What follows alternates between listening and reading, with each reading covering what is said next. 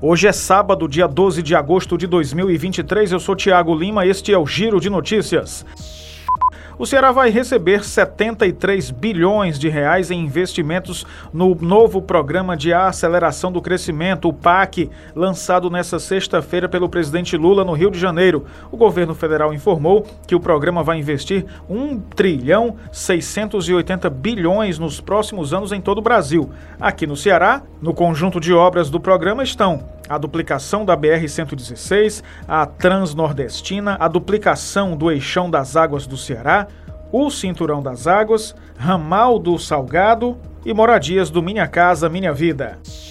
O prefeito de Fortaleza, José Sarto, decretou ponto facultativo no expediente dos servidores municipais na próxima segunda-feira, dia 14, que antecede o feriado da Senhora da Assunção, padroeira de Fortaleza, que acontece na terça-feira, dia 15, feriado na capital cearense. A decisão do prefeito foi oficializada no Diário Oficial do Município de sexta-feira, dia 12.